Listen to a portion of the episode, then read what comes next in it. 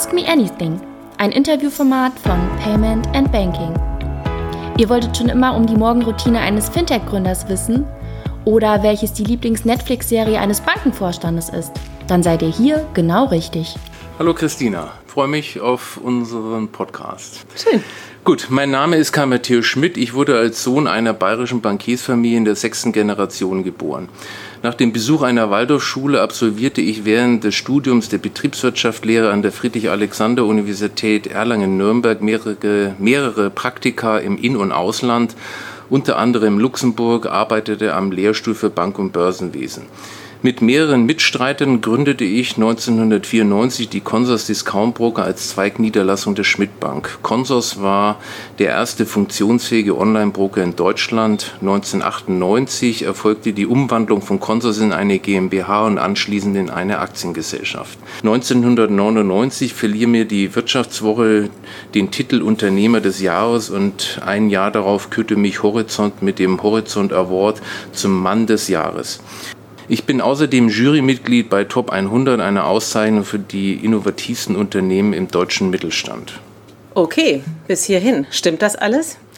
Nein, das letzte habe ich übersehen, das stimmt nicht mehr, da bin ich nicht mehr dabei. Okay. nicht mehr in, dem, in dieser Jury, aber sonst äh, stimmt alles. Äh. Genau, also in erster Linie haben wir uns ja getroffen, weil du jetzt ähm, eben Gründer und Geschäftsführer von der Quirinbank bist und dann im Zuge ja auch Virion als Robo-Advisor gegründet hast. Und unter anderem ja auch aktuell mit äh, André ähm, ja, zusammen. Also bist du ja Mitautor oder hast einen Beitrag auch zu dem Buch von André Bajorat beigetragen.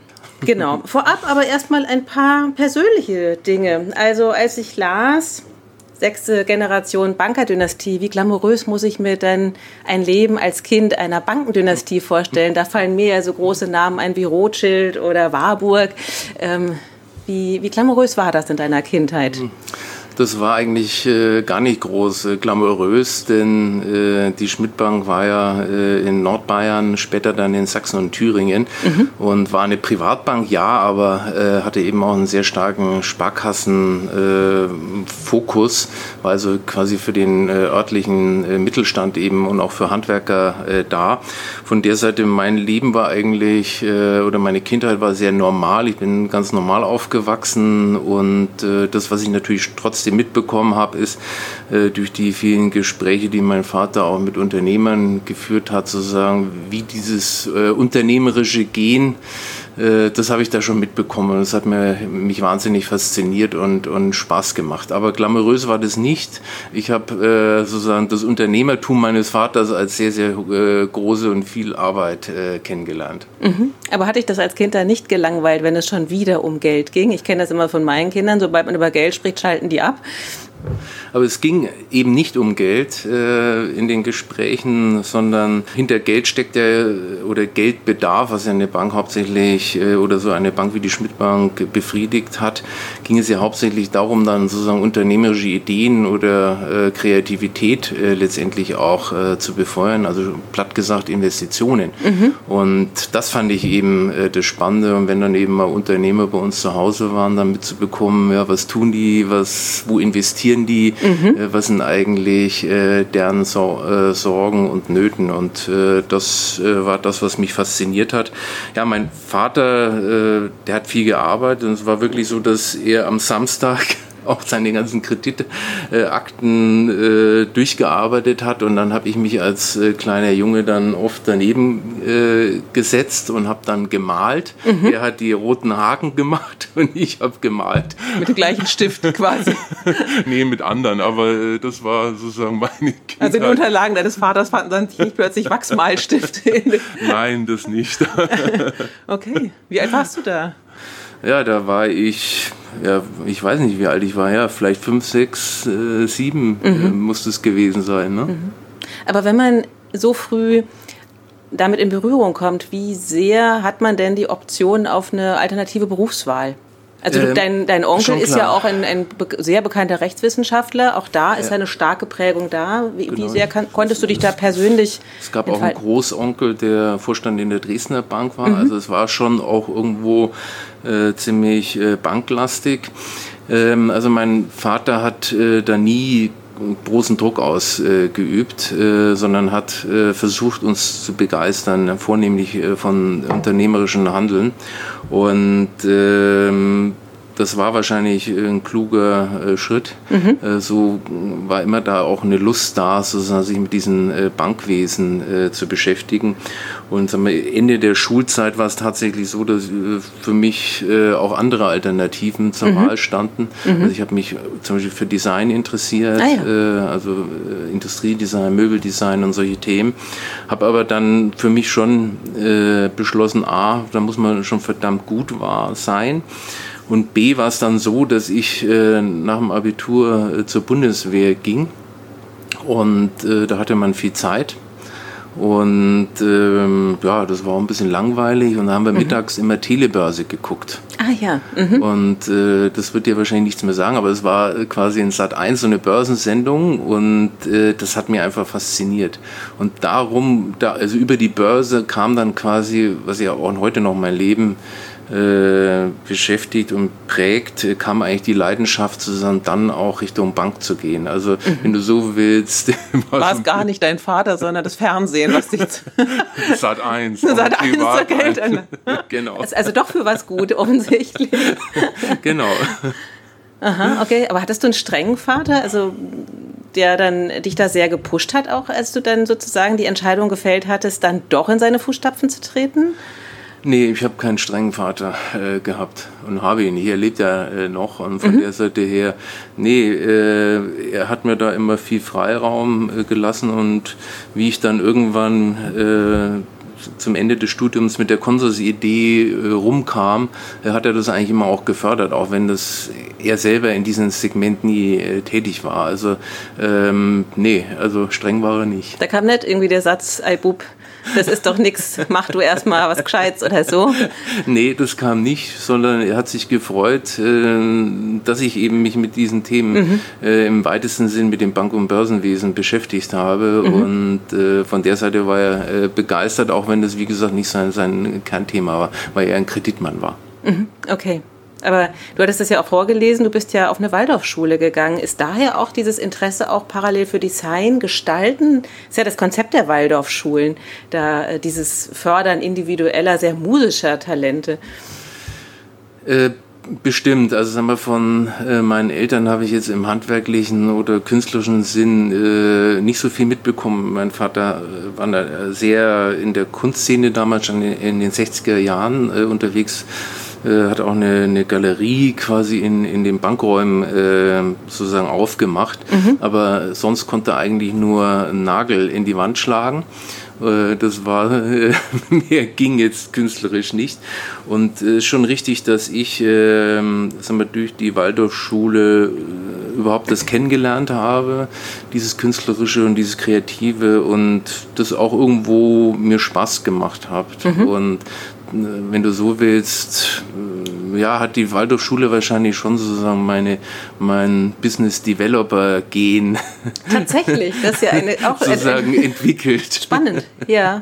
Und deswegen, ich, äh, ich war immer da sehr glücklich, weil wie gesagt, äh, ich Dinge dort mitbekommen habe in der Schule, die ich von zu Hause habe nicht mitbekommen konnte. Mhm. Und äh, deswegen war das für mich jetzt, und das glaube ich, muss jedes Kind äh, ist es ganz individuell, aber für mich war das eine gute Schule. Mhm. Was nimmst du heute sozusagen noch aus dieser Waldorfzeit mit in deinen täglichen Alltag? Gibt es da irgendwas, was du sagen würdest? Also ich meine, wenn, wenn man ja mit anderen Leuten aus der Branche reden, die sind dann irgendwie knallhart auf irgendwelche Gymnasien gegangen, knallhart auf irgendwelche sonst wie äh, Business Schools. Waldorfschule ist eher erstmal ungewöhnlich. Gibt mhm. es, würdest du sagen, es gibt Skills, die du aus dieser Zeit mitgenommen hast, die die bei dir auch besonders sind? Also das müssen andere beurteilen, aber vielleicht ganz kurz, ich bin kein Anthroposoph, also mhm. ich war nur auf einer Steiner Schule und wir sind, äh, meine Mutter hat mich aus ganz praktischen Gründen dahin geschickt, mhm. weil die Schule recht nah war, mhm. damals in Nürnberg. Äh, trotz alledem, wie gesagt, ich bin da sehr glücklich und äh, ich habe neben diesen gestalterischen, äh, künstlerischen, also ich bin jetzt kein Künstler, aber dieses gestalterische in meinem Rahmen äh, habe ich definitiv wahrscheinlich schon, also dem Umgang mit Menschen äh, da vielleicht mitbekommen Und äh, das prägt einen schon, dass man sozusagen erstmal das Gute in den Menschen versucht zu sehen, seine Fähigkeiten und, und die versucht auch zu fördern. Und das war schon ein Element, was ich, glaube ich, in dieser Schule äh, kennengelernt habe. Mhm. Ja.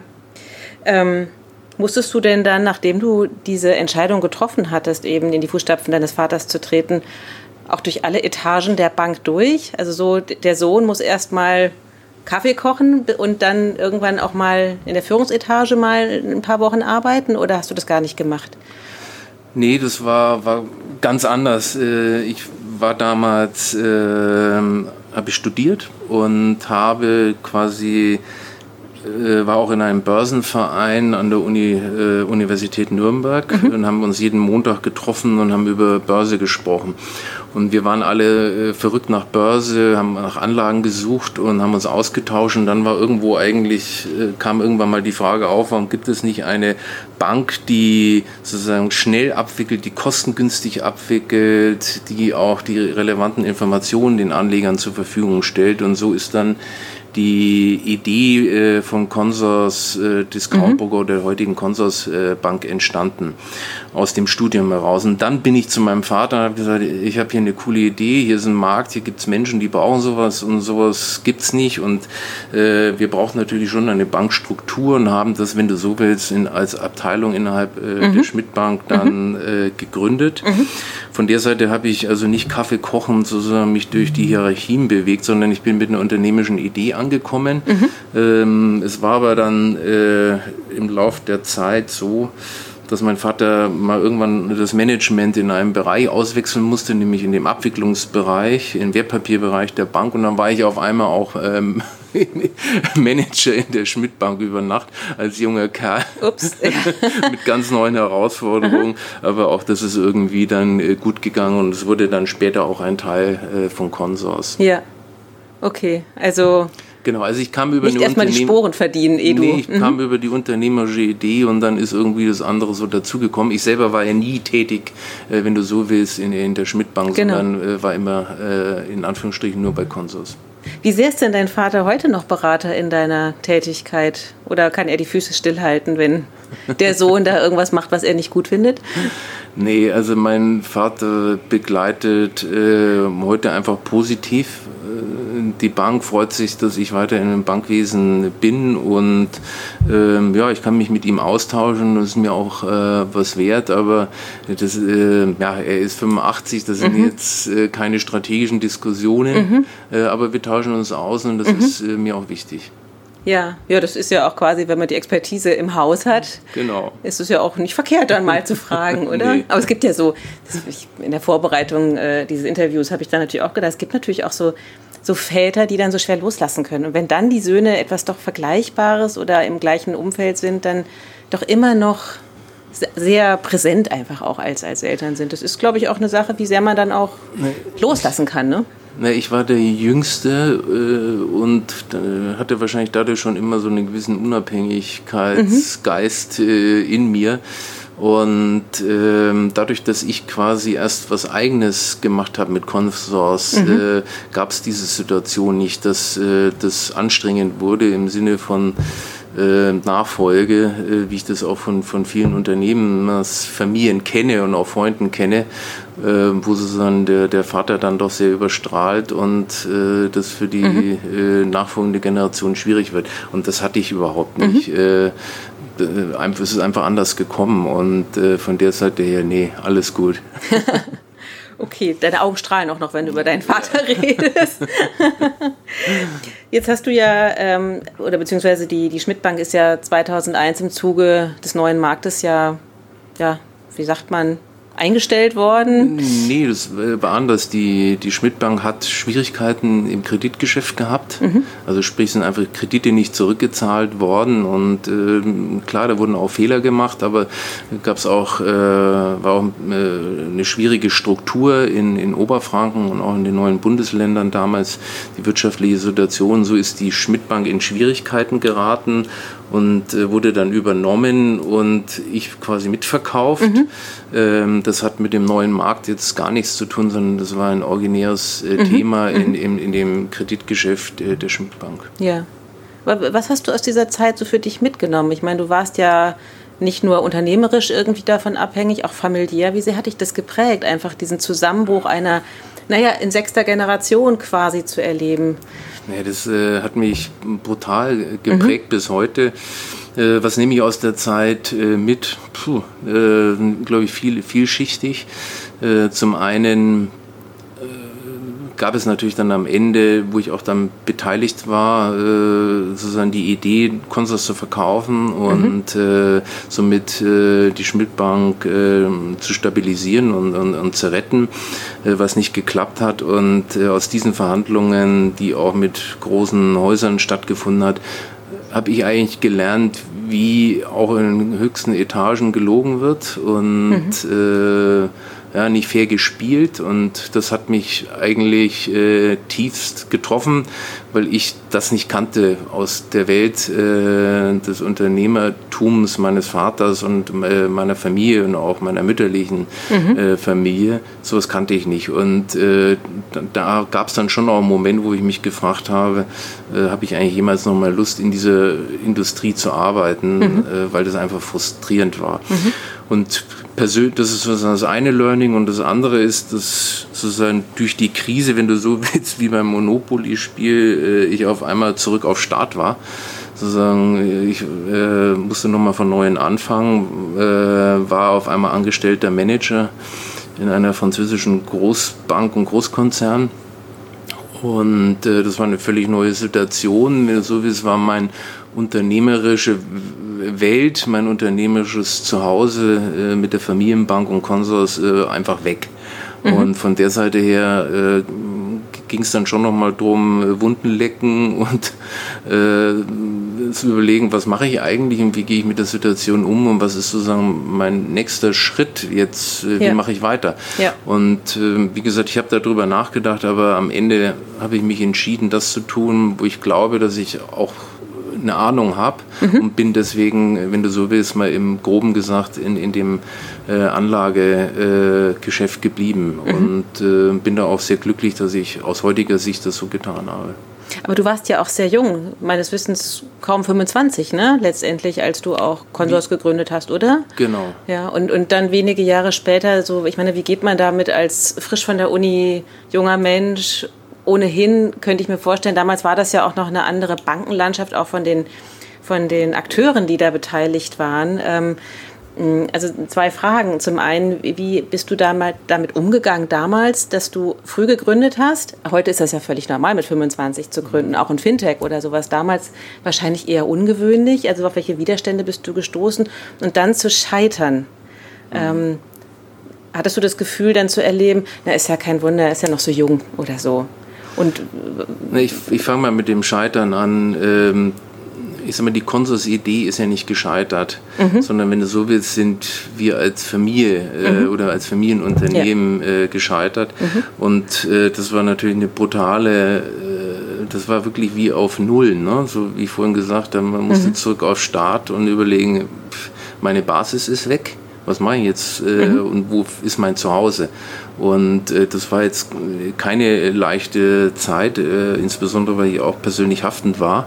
Es war also auch äh, mit Sorgen verbunden und da muss man sich halt irgendwann überlegen, bekämpfe ich die Vergangenheit, was für mich eine Option gewesen wäre, mhm. sozusagen da auch, äh, da geht es ja dann immer auch um, um Geld, dann rechtliche Themen, äh, oder widme ich mich der Zukunft zu und ich habe mich dann irgendwann entschlossen, dass ich äh, mich der Zukunft zu, äh, widme und was Neues machen will. Und mhm. äh, das war, wenn du so willst, dann die Entscheidung, äh, die ich äh, getätigt äh, habe, sozusagen in der Branche zu bleiben und B, eben mich mit der Zukunft zu beschäftigen, nicht mit der Vergangenheit und das dann irgendwo auch abzuschließen.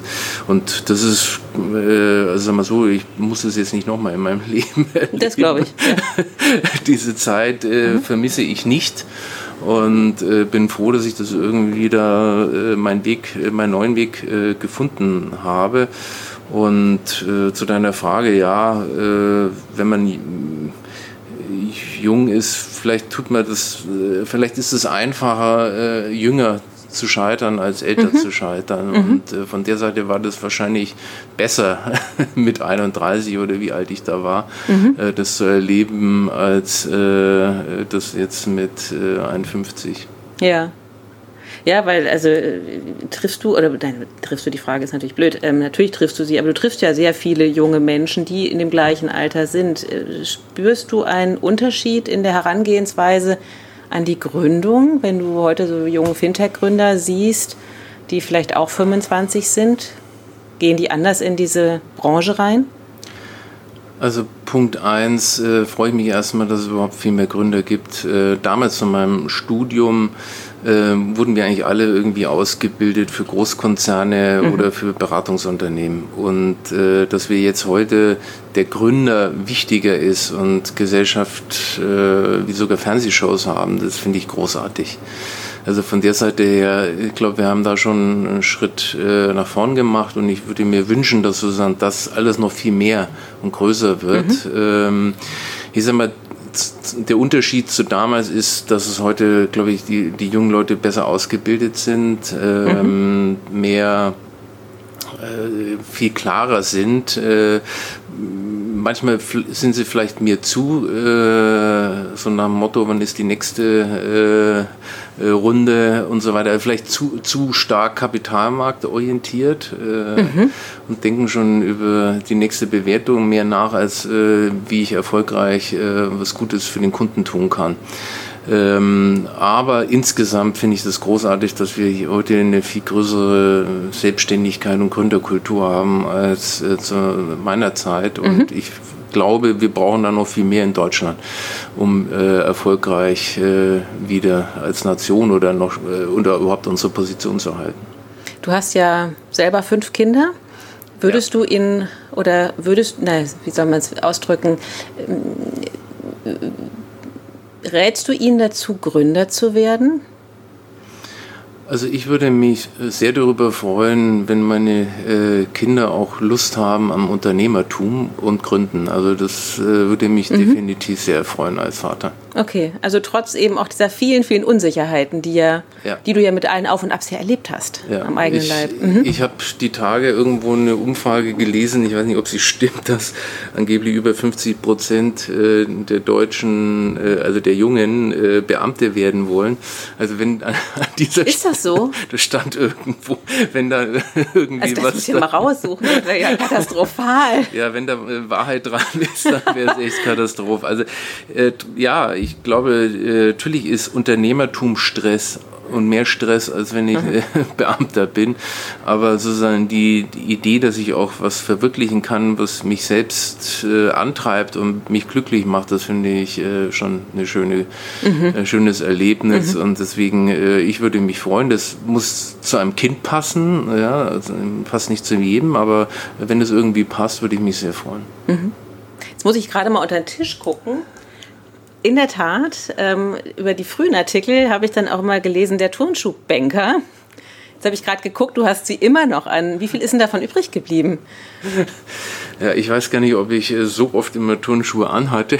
Scheint so, oder? Zumindest ist das den Journalisten offenbar immer aufgefallen. Ja, da wurde viel auch, äh, Quatsch geschrieben. Ja, wie viel davon übrig geblieben ist, äh, definitiv also wenn ich manchmal so auf so Branchen-Events bin, äh, merke ich, dass das nicht zwingend meine Welt ist. Ob ich das jetzt an Turnschuh festmachen möchte, weiß ich nicht. Aber mhm. äh, wenn, ich hoffe, dass ich mir ein bisschen Neugierde und Freude äh, an der Bankbranche äh, erhalten habe. Und äh, manchmal ist es schon alles sehr steif und äh, festgefahren in dieser äh, Branche. Nach wie vor, ja? ja? Nimmst du das so wahr, ja? Das nehme ich so wahr, mhm. definitiv. Also wenn man nicht gerade zu den jungen Wilden geht, dann... Äh dann wird es äh, langweilig. Okay, du schlägst also mit den Touren schon die Brücke zwischen ich gebe mir Mühe. oben Anzug, unten Turnschuh. Ja. Ähm, würdest du denn noch mal eine Bank gründen? Ja, wenn du so willst, habe ich jetzt irgendwie zwei Banken äh, gegründet. Äh, also ich würde jetzt mal die These aufstellen, eine dritte muss es nicht sein. Hätte ja auch sein können, dass du sagst, ich kann nichts anderes oder sowas als Banken gründen. äh, ja, aber äh, wir haben hier bei Quirin, äh, bei der Quirin Privatbank mit Quirin nur so viel äh, Dinge zu tun, sodass ich jetzt tatsächlich überhaupt kein Bedürfnis habe, da eine dritte Bank zu gründen. Ähm, also von der Seite, ich bin da so sehr glücklich. Mhm.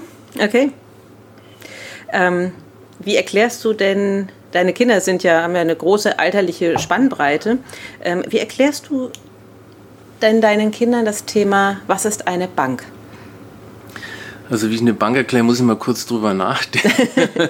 aber wenn du so willst, wir sind ja zwar Bank, aber unser Schwerpunkt bei Querin ist ja, dass wir den Menschen helfen wollen, ihr Geld so anzulegen, dass es äh, nach Möglichkeit mhm. mehr wird mhm. äh, und äh, nicht weniger. Und wir versuchen das eben sehr transparent zu machen, indem wir wie du das von einem Steuerberater oder Architekt kennst, dass wir uns ausschließlich vom Kunden bezahlen lassen und mhm.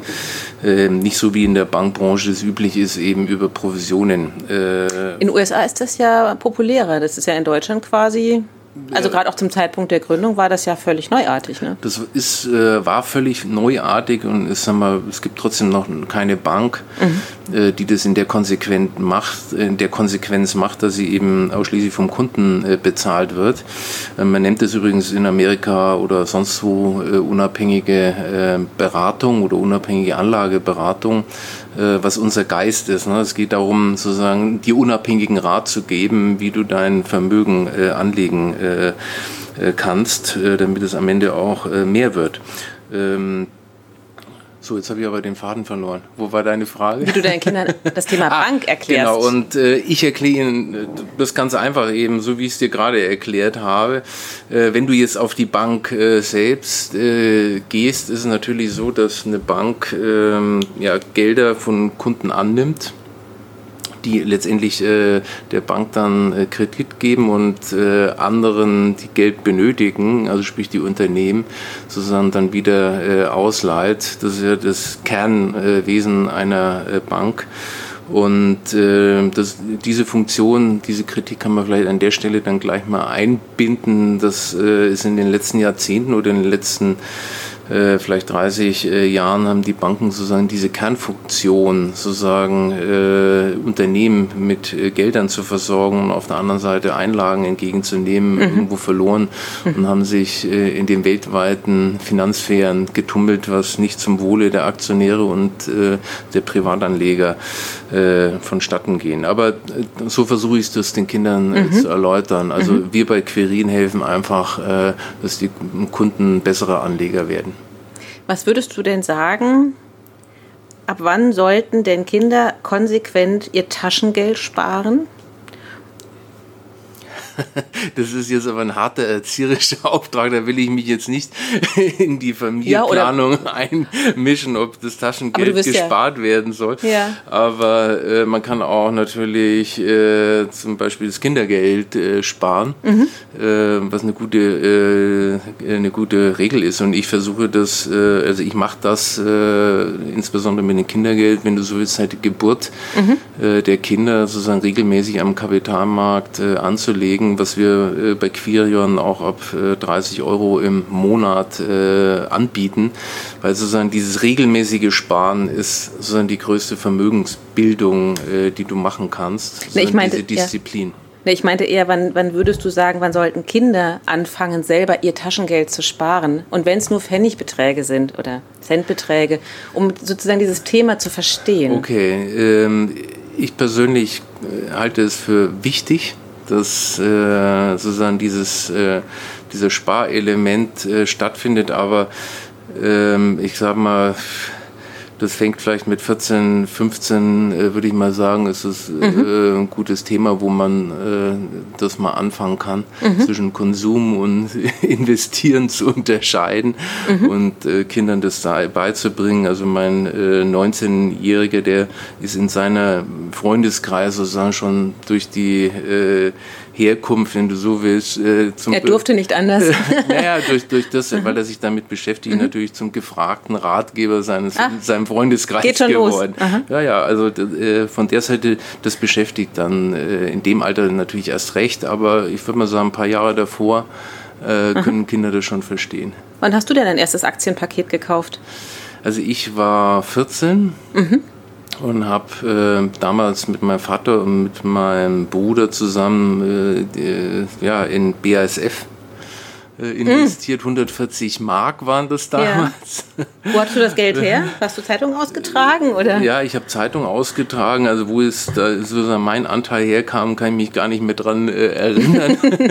Aber ich habe das immer spaßeshalber äh, ausgerechnet. Äh, wenn äh, meine Eltern mir, um meine größere Summe zu nehmen, leichter zu rechnen, äh, bei der Geburt 30.000 sozusagen geschenkt hätte, wäre das äh, heute eine Million und das wäre mhm. auch nicht so schlecht. Also daran siehst du schon, dass mhm. sozusagen die Kapitalmärkte auf lange Sicht eben eine unheimliche äh, Entwicklung ist. Und deswegen, um deine Frage zurückzukommen, äh, vielleicht Kinder können das noch nicht am Anfang begreifen, aber je früher Eltern begreifen, sozusagen zu sparen äh, für die Kinder, für Studium mhm. Äh, und für was auch immer, mhm. desto besser. Mhm.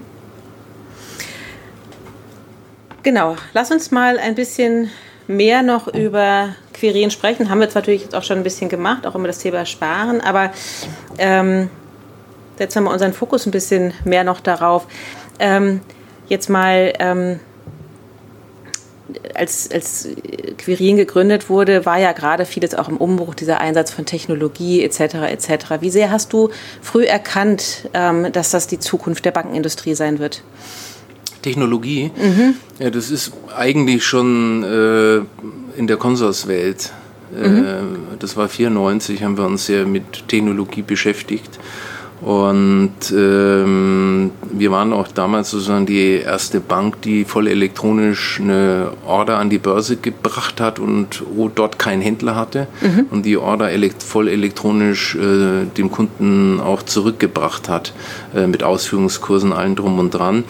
Und äh, mit meinem damaligen Partner Rainer Mauch äh, und uns beiden war immer klar, wir haben überhaupt keine Lust, äh, da ein riesen Callcenter aufzumachen äh, und haben damals mhm.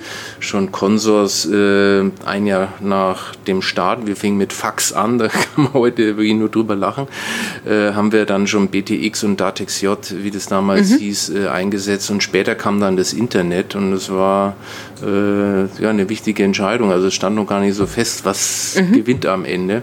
Und deswegen habe ich mich äh, persönlich immer schon sehr früh mit, Elektro äh, mit Technologie beschäftigt, auch wenn ich Betriebswirt bin. Und äh, bei Quirin selber, das ist ja, wir haben ja Filialen mit mhm. Beratern draußen. Äh, ab 200.000 äh, Euro äh, kannst du quasi so ganz physische Beratungen bekommen. Äh, Quirion ist ab 1000 Euro im, mhm. im Netz. Und ähm, dort konnte ich sozusagen, wenn du so willst, diese Erfahrung gerade auch mit äh, Technologie besonders dann auch einsetzen, äh, einsetzen, wie wir dann 2013 Quirion gegründet haben als äh, der erste Robo in, in Deutschland, mhm. äh, wo wir dann ähm, sozusagen das Quirin-Angebot eben auch eine breitere Bevölkerungsschichten, die weniger Geld haben oder die einfach digital unterwegs sind, äh, zur Verfügung gestellt haben. Und von der Seite her, das ist, wenn du so willst, kam dann äh, über Quirion dann die Verbindung von Beratung physisch und eben Digitalisierung. Das hat sich dann gut gefügt und schließt dann sozusagen auch meinen Erfahrungshintergrund von, von äh, Consors ein. Daneben ist natürlich Bankgeschäft, weil am Ende alles in Bits und Bytes äh, ja, da liegt. Jeder Kontostand ist ja irgendwann am Ende nur irgendwo im Computer oder in einer mhm. Datenbank abgelegt äh, musst du dich unweigerlich natürlich sehr viel stark oder sehr stark auch mit IT und solchen Themen ja. in deiner Bankinfrastruktur ja. im Backend äh, beschäftigen. Ja. Und das tue ich, äh, auch wenn ich jetzt selber äh, nicht programmieren kann. Mhm. Das, ähm, obwohl du deine. Das hat irgendwie mhm. im Betriebswirtschaftsstudium war das nur ein kleiner Teil. Mhm. Äh, aber wie gesagt, ich beschäftige mich mit IT-Themen, das macht mir auch großen Spaß. Mhm. Wie wichtig ist dann nochmal zurück auf ganz früher das Thema Design für dich auch im Frontend? Hat das. Ähm Guckst du da drüber und denkst irgendwie, oh, das sieht aber schön aus oder tritt das in den Hintergrund für dich jetzt mittlerweile? Nee, das ist, äh, ist mir wichtig, aber ich habe auch gelernt, äh, dass man seinen eigenen Geschmack da nicht äh, ja. zu arg als Maßstab nehmen soll.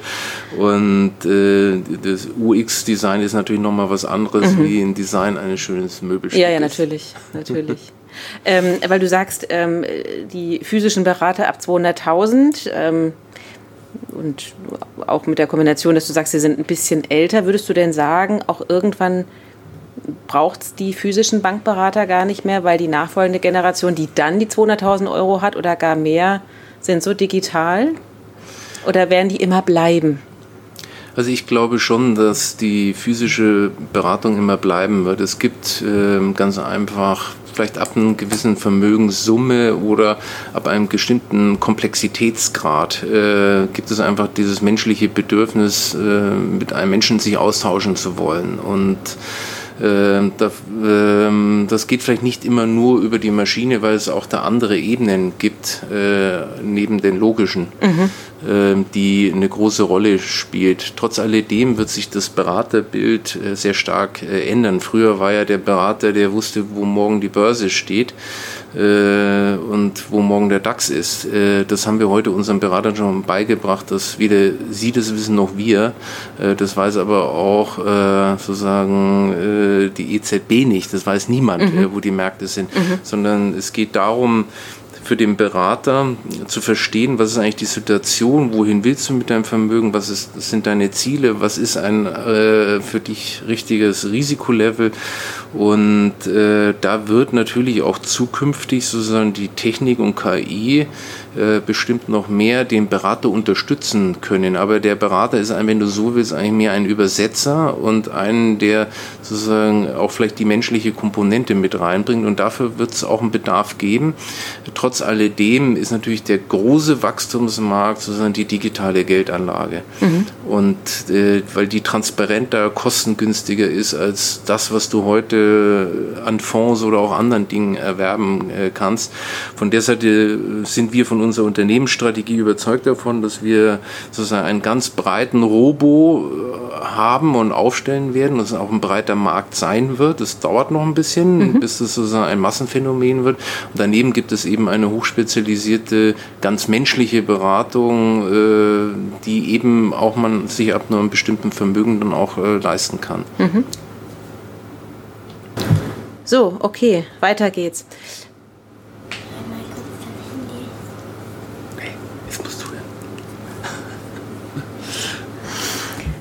Ähm, Robos sind ja bislang so ein bisschen hinter den Erwartungen zurückgeblieben. Ja, ich meine, das, ihr wart die Ersten damals, jetzt sind ja so ein paar nachgezogen und dennoch, vor ein paar Jahren dachte man, das ist das der nächste heiße Scheiß, wie man so schön sagt. Und irgendwie, aber so richtig angekommen ist es noch nicht. Hast du eine Erklärung dafür? Meine Erklärung ist, dass ich diese Erwartung gar nicht gehabt habe. Ah, okay. Trotzdem hast du dich in den Markt gewagt. Na, mhm. Nein, ich glaube, dass es, äh, man überschätzt kurzfristig, das hat, glaube ich, mal Bill Gates gesagt, äh, die Veränderungen.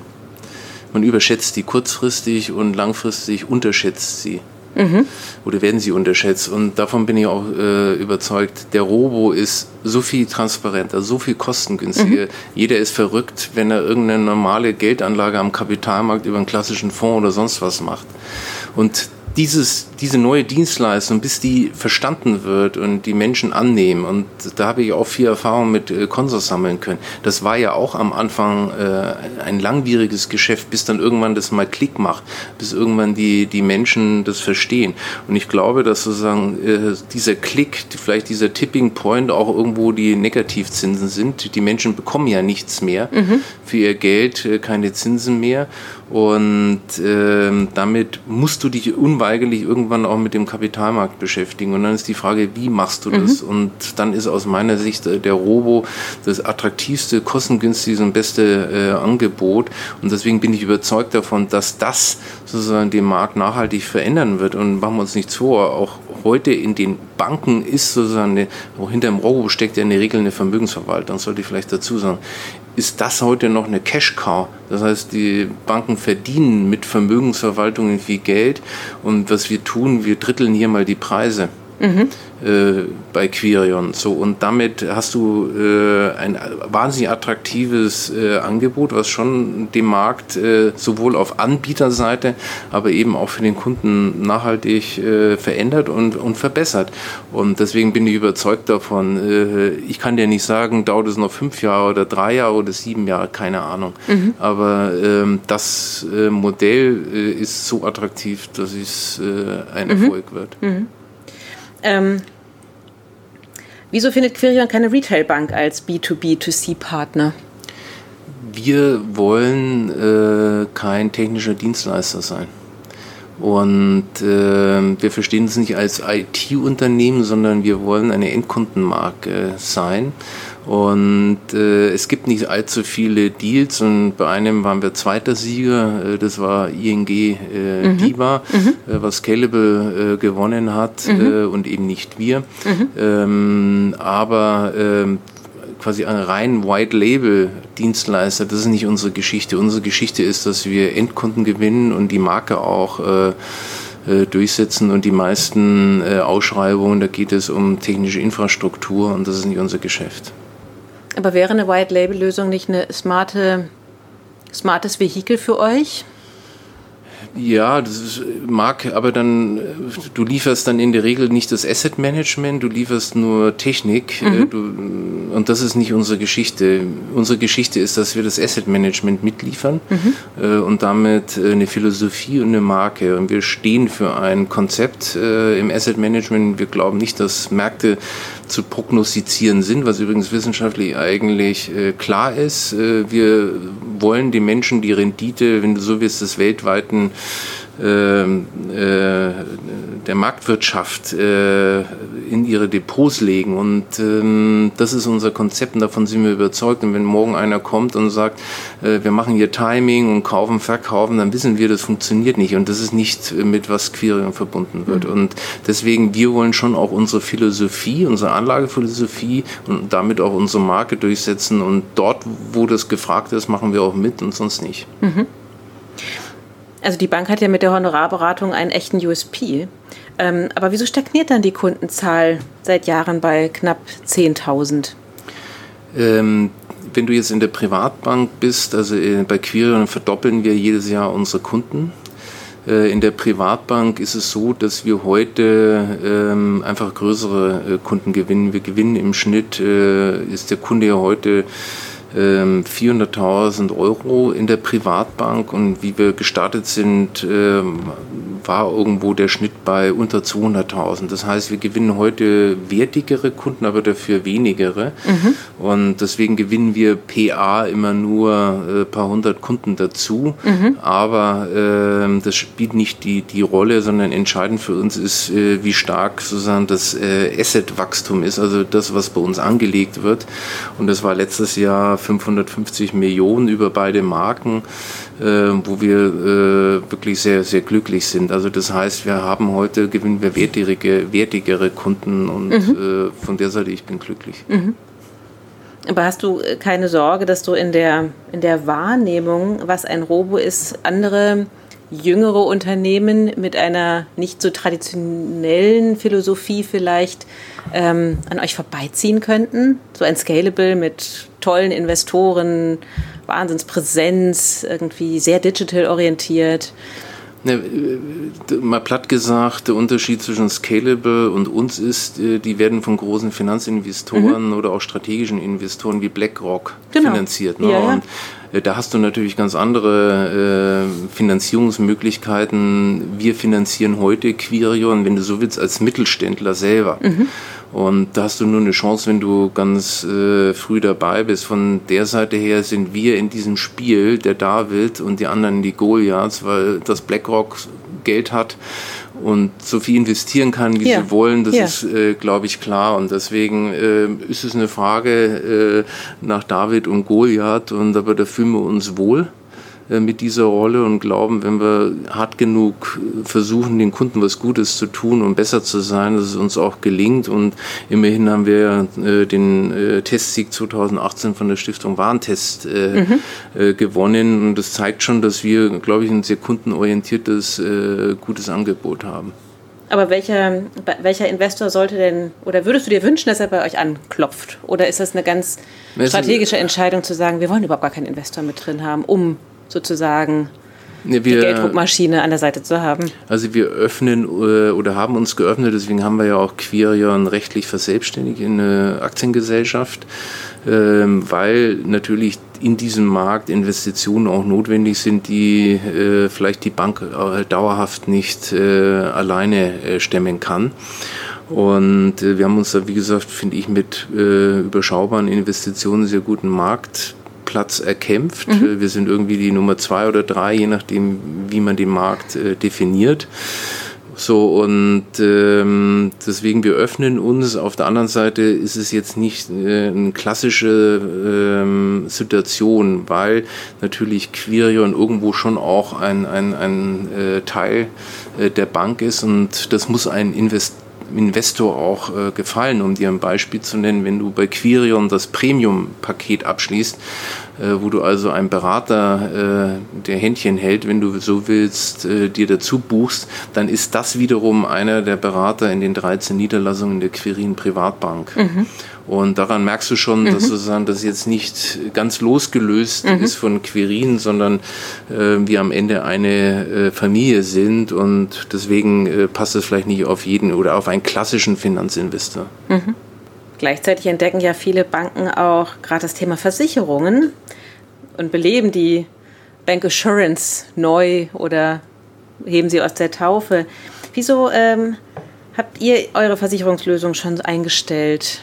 Du meinst wahrscheinlich, äh, äh, wir haben mit einer Versicherung so eine Kooperation gemacht, mhm. wo wir sozusagen eine Lebensversicherung, also eine Ummantelung einer Vermögensverwaltung gemacht mhm. haben. Mhm. Äh, der Steuervorteil ist äh, ganz einfach, dass die Dividenden dann reinvestiert werden können, äh, ohne dass du Abgeltungssteuer bezahlst.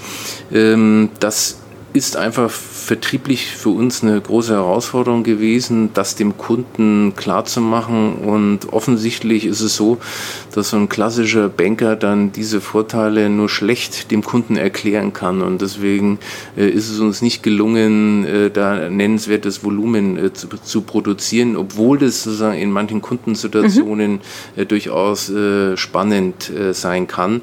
mal gucken, vielleicht werden wir eines Tages nochmal das wieder ausprobieren. Also steht es bei euch auf der, auf der Agenda? Ich hab, es gibt einen echten Nutzen. Und deswegen, äh, ja. Ja. Ja. Ja, okay. Wann können wir denn damit rechnen? Mal gucken. Gib mir zwölf Monate. Okay, das, äh, dann reden wir nochmal drüber. Spannend, ja.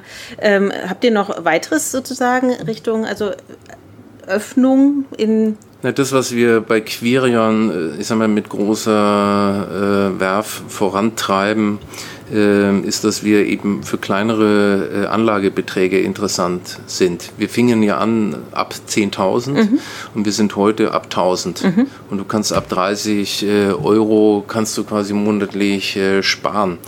damit sind wir schon im Volumen weiter runtergegangen und ich, wir haben alle in, im Team einen großen Antrieb, sozusagen das Sparen in das tägliche Leben stärker zu integrieren. wir haben ja darüber gesprochen, es gibt keine Zinsen mehr. Und ich glaube, seit Corona äh, wissen wir alle, dass es wahrscheinlich sehr, sehr lange keine Zinsen gibt und mhm. nach Inflation du eigentlich äh, eine negative äh, Verzinsung hast. Also du vernichtest Geld.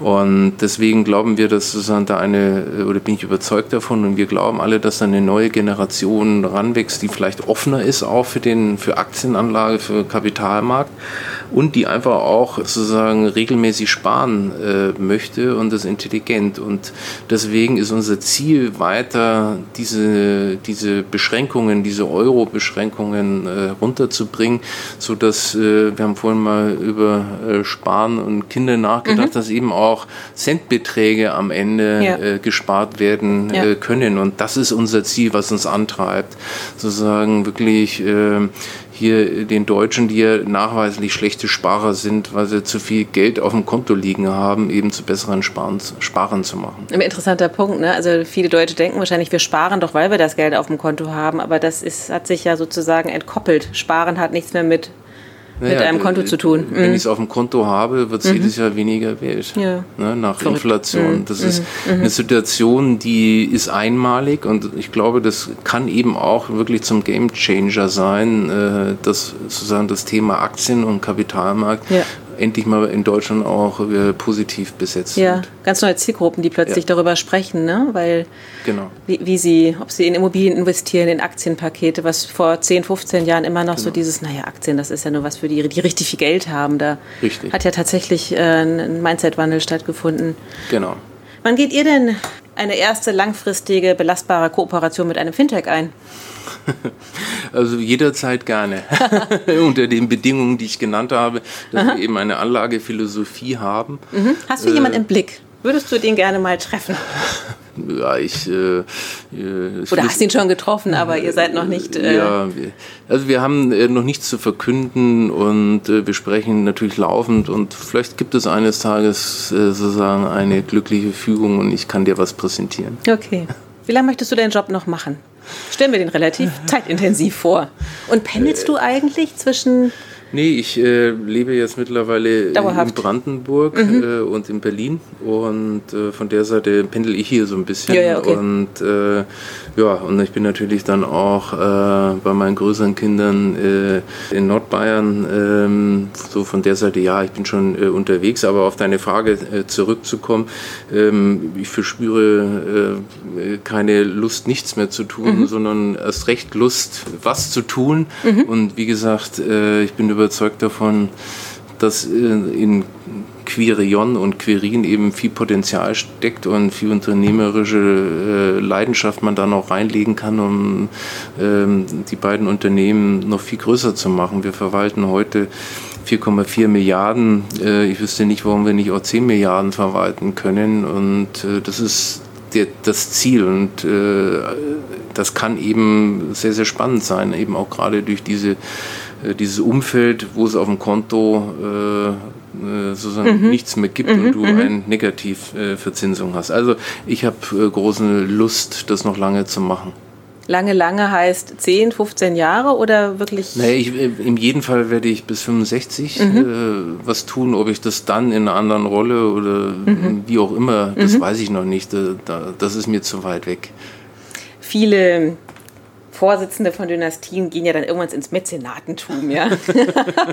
Was wäre denn so deine alternative Beschäftigung nach der Rente? Ja, mich äh. interessiert tatsächlich äh, Design stark. Ähm, Ach so, und dann fängst du Architektur. an. Architektur äh, interessiert mich, Fotografie interessiert mich. Das sind Dinge, die äh, mir Spaß machen und ähm, aber wie gesagt, das ist mir alles noch viel zu weit weg. Aber eines Tages vielleicht tue ich dann äh, mehr in diesem Bereich. Also tatsächlich äh, ist das nicht nur flapsig dahingesagt, sondern für dich auch einen denkbaren Weg, Kunst zu sammeln? Ähm ich bin jetzt kein Kunstsammler, sondern mich interessiert tatsächlich mehr Design, mhm. Architektur, Innenarchitektur. Das sind Sachen, mhm. die, mir, die mir großen Spaß machen und die mich interessieren. Und äh, keine Ahnung, äh, klar, äh, vielleicht fange ich mal an, äh, mehr Fotos zu machen. Mhm. Du hast mir ja im Vorgespräch verraten, das fand ich ja sehr sympathisch, äh, da du ja auch einige AMAs schon angehört hast und dann ja ganz oft das Thema auf äh, den persönlichen Ausgleich kommt, ist es bei dir nicht das Joggen. bei mir nämlich auch nicht. Gehe ich auch ganz offen mit um. Fühle mich auch kein bisschen schlecht dabei. Was, äh, wo, wo ist, findest du deinen persönlichen Ausgleich? Also ich finde den Ausgleich tatsächlich äh, auf dem Land in der Natur. Mhm. Ähm, das brauche ich und das ist mir auch wichtig, dass äh, ich mag einfach gerne in die Landschaft schauen. Ich mache auch gern mal Sport. Äh, ich fahre sehr gerne Mountainbike. Mhm. Aber es ist jetzt, äh, ich mache jetzt mir keinen Stress, sondern ich möchte mal sagen, ich bin ein Genussfahrer. Mhm. Äh, ich habe jetzt nicht das Ziel, irgendwie bestimmtes äh, Tempo oder sonst irgendwas zu machen, sondern ich möchte fahren, ich möchte, ich brauche auch Bewegung, mhm. aber es ist jetzt nichts irgendwie, was äh, für mich persönlich jetzt anstrengend soll, werden sollte, sondern es ist einfach äh, Freude. Und sonst bin ich gerne wirklich auch im Garten äh, und guck, fahre auch gerne mal auf dem Rasentraktor und mache irgendwelchen anderen Quatsch. Das muss man sich dann so vorstellen, ja, du auf so einem hohen Mähtraktor, ja. Das kann Und wenn es schon nichts mehr zu schneiden gibt. Das kann, nee, das, so bin ich nicht. Ich mache das nur, wenn es äh, sein muss. Aber ja, das ist äh, auch so eine Arbeit, äh, mhm. ist Erholung, weil du an nichts denkst mhm. und dich doch irgendwie konzentrieren musst. Mhm. Und äh, auch das ist ein, mir ein wichtiges Element. Total, ne? Ja. Fährst du denn täglich mit dem Fahrrad zur Arbeit wenigstens? Weil auch das machen viele, die ja in Brandenburg wohnen und dann. Ja, das ist in dem Fall jetzt nicht ganz so leicht. Äh, zu weit. Mhm. Zu weit, aber ähm, also das funktioniert jetzt momentan nicht. Nee. Mhm. Okay. Gut. Ähm, am Ende eines äh, Ask Me Anythings habe ich ähm, immer so fünf Fragen, die du ganz kurz beantworten ähm, kannst. Allerdings, da mir nicht klar war, dass du mittlerweile dauerhaft in Berlin bist, habe ich sie so ein bisschen auf äh, ja, diesen Unterschied Berlin und Bayern festgelegt. Deswegen, Gerne. genau, aber guck halt einfach mal. Ja. Ähm, Berliner Currywurst oder Nürnberger Lebkuchen? Ich entscheide mich für den Lebkuchen. Weil du Vegetarier bist oder Nein. eine Naschkatze? Ja, wenn du die Wahl zwischen Nürnberger Bratwurst und Currywurst gegeben hätte ich mich auch für die Nürnberger Bratwurst äh, entschieden, weil die liebe ich. Äh, nee, ich mag den Lebkuchen und ich bin in Nürnberg aufgewachsen. Das, äh, das ist für mich noch ein größerer Genuss als eine Currywurst mit viel Ketchup. Ja, okay. Jetzt hatten wir, hast du ja gerade selber schon gesagt, du lebst jetzt mittlerweile in Brandenburg, aber Brandenburg oder Bayern? Also ich mag, äh, ich, ich komme ja aus einem hügeligen, äh, genau genommen bin ich in Nürnberg aufgewachsen. Ja. Ich mag die Hügeln, aber ich habe äh, den Reiz äh, von flachen Landschaften und den vielen Seen hier entdeckt. Mhm. Und äh, von der Seite momentan, ich habe wahnsinnig Lust, äh, hier diese Landschaft im Brandenburgischen zu erleben. Mhm. Anzug oder Lederhose? Also da ich aus Franken komme, ist die Lederhose für mich eigentlich kein natürliches äh, äh, Klamotte. Äh, von der Seite, ja, ich trage schon auch Anzüge, aber ich kann jetzt auch nicht sagen, dass Anzüge meine Leidenschaft ist, aber ich entscheide mich für Anzug. Mhm. Wobei ja Nürnberger, glaube ich, aber auch doch, äh, doch nach München sehr orientiert sind, oder? Zum, zum Fest feiern. Oder äh, kenne ich die falschen also, Nürnberger? Äh, nein, du kennst die falschen. Also eigentlich äh, pflegen wir eine große, zumindest fußballerische Fein, äh, Feindschaft äh, mit dem FC Bayern und München. Okay. und von der Seite her, ein Nürnberger ist erstmal ein Franke und eben kein Oberbayer. Aber ich gebe zu, in meiner Jugend war das noch so. Heute trägt die Jugend in ganz, auch in Franken, äh, Lederhose viel äh, bei Festivitäten. Mhm, das hat sich äh, sehr gewandelt. Also der Durchmarsch äh, der oberbayerischen Mode äh, ist nicht wegzudenken aus Franken und sowas trifft man auch selbst in Berlin. Mhm, ja, das stimmt. Bei uns um die Ecke. Ja, da feiern sie auch immer. Es ist immer etwas befremdlich, wenn sie dann da in so einem Dirndl an mir vorbei rauschen.